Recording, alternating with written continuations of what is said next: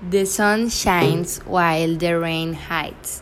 There have been rainy days, but there have been more sunny days, and it has been terrible hot. But hey, you have to bear it. I have seen the streets of New York on the internet are empty and snowy, obviously, because people are taking care of themselves. I live in a building, and when people go to look for the address, and thus they live normal, they do not live in a. They do not run away as something have to go to medical appointments.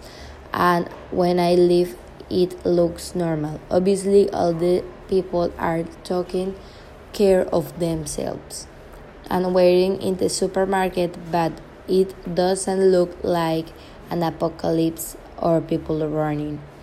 People come out with masks and gloves to avoid touching things, with their hands scratching their face, and when they get home, they take off their shoes and clean them. Or sometimes they leave them sunbathing because that kills the virus. But people always come with wearing the mask and they told me they are buying clothes online, shirts, jeans, blues, etc.